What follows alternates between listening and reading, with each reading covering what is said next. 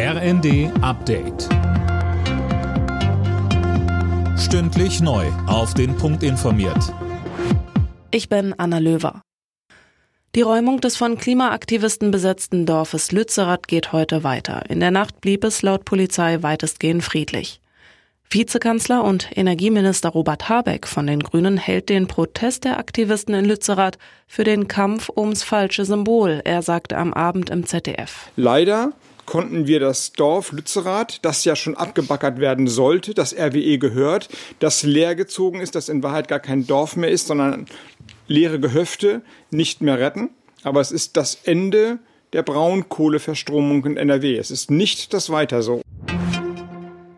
In der Debatte um Kampfpanzer für die Ukraine prescht nun Polen vor. Präsident Duda sagte, dass man bereit ist, Leopardpanzer zu liefern. Alena Tribold allerdings nicht alleine. Nein, sondern im Rahmen einer Koalition mit anderen Staaten, die sich gerade bildet, wie Duda sagte. Ob Deutschland damit zieht, ist unklar.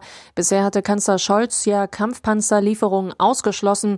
Es gibt bei dem Thema derzeit auch keinen neuen Stand mitzuteilen, erklärte sein Regierungssprecher Hebestreit jetzt. Und es sei unwahrscheinlich, dass sich diese Haltung bis zum NATO-Treffen in Rammstein in anderthalb Wochen ändert.